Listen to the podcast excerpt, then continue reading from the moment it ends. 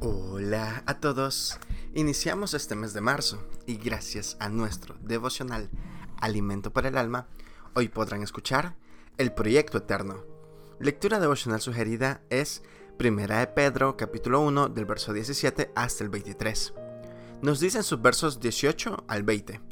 Fuisteis rescatados con la sangre preciosa de Cristo, ya destinado desde antes de la fundación del mundo Comprobamos la providencia divina que manifiesta el amor práctico de Dios por nosotros cuando leemos y estudiamos la historia registrada en la Biblia, como cuando miramos nuestra propia historia.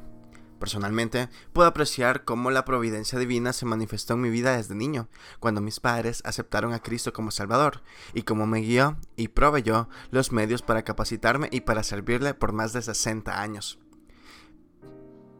Pasé momentos muy difíciles en los cuales no tenía una salida ni los medios para seguir adelante. Sin embargo, en esos momentos se abrieron puertas inesperadas que me proveyeron la solución. El apóstol Pedro escribió que la salvación de la humanidad fue planificada desde antes de la creación del mundo. La humanidad le dio la espalda al Creador, sin embargo, por amor, Dios envió a su Hijo para establecer un camino de reconciliación. Para concretar su propósito, fue guiando la historia de la humanidad.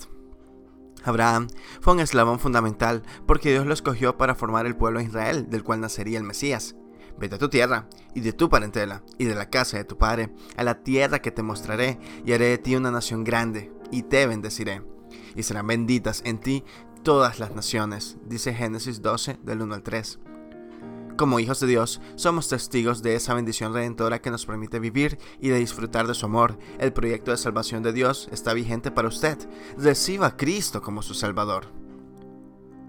Devocional escrito por Rogelio Nonini en Argentina. Dios proveyó en Cristo el camino para reconciliarnos con Él. Muchas gracias por escuchar.